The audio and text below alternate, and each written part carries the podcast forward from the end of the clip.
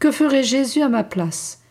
Écoutons le chanoine Paul Tone, prêtre du diocèse de Lille. De bons et vrais amis commencent ou finissent toujours par se ressembler. C'est la loi de tout amour. Les cœurs qui s'aiment sont d'ordinaire portés l'un vers l'autre par de secrètes affinités qui les font penser, sentir, aimer de la même manière, et qui se développent chaque jour au contact l'un de l'autre. Qui se ressemblent s'assemblent, et en s'assemblant, on se ressemble davantage. Plus l'union se fait surnaturelle entre les âmes, plus cette loi se justifie. Les ressemblances qui les portent vers un même idéal, dans la pratique d'un même grand amour, sont pour elles un lien qui les unit et une force qui les soutient. Dans nos rapports avec Jésus, c'est encore bien plus vrai et bien plus nécessaire. Nous ne l'aimons que dans la mesure où nous lui ressemblons. Nous ne pouvons trouver Dieu qu'en Jésus.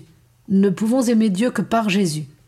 Notre union avec Jésus n'est faite que de ce qu'il a pu nous donner de lui. Notre amour pour lui ne serait qu'illusion et impuissance si sa grâce ne nous donnait le moyen de sortir du péché pour aller à lui par la foi et pour nous attacher à lui par la fidélité de notre vie. Mais sa grâce, c'est lui, c'est la plénitude de vie humaine et divine qu'il a reçue comme Verbe incarné pour nous la communiquer en nous rendant semblables à lui et à Dieu. Pour être capable et digne d'aimer Jésus et d'aimer Dieu en lui, il faut que je m'approprie sa vie, que je me laisse imprégner, transformer par elle, et qu'il vienne, par l'influence de sa grâce et par mon union avec elle, inspirer et pénétrer de plus en plus mes pensées, mes désirs, mes sentiments, toute mon âme et toute ma vie.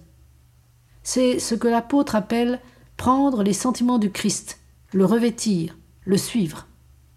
La vertu, qui a sanctifié son travail, sa prière, sa souffrance, son apostolat, doit passer à chaque instant, sous l'influence de sa grâce, dans chacune de nos occupations et de nos prières, dans nos sacrifices, dans nos bonnes œuvres, dans tout ce que nous désirons et aimons. Et ce sera notre manière de lui ressembler.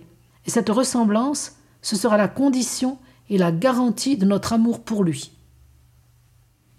C'est par la douloureuse vision du péché avec ses outrages, ses désordres, ses ruines, qu'est hanté l'âme de Jésus durant toute sa vie.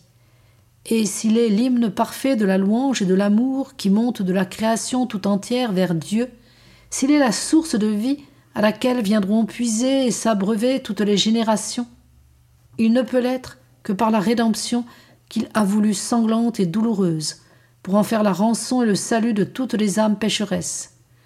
Sa vie n'a pu être glorifiante pour son Père et salutaire pour nous qu'en étant réparatrice. Si je veux donc mettre mes pas dans ceux de Jésus, il faut que je vive de son esprit et que j'y conforme ma vie.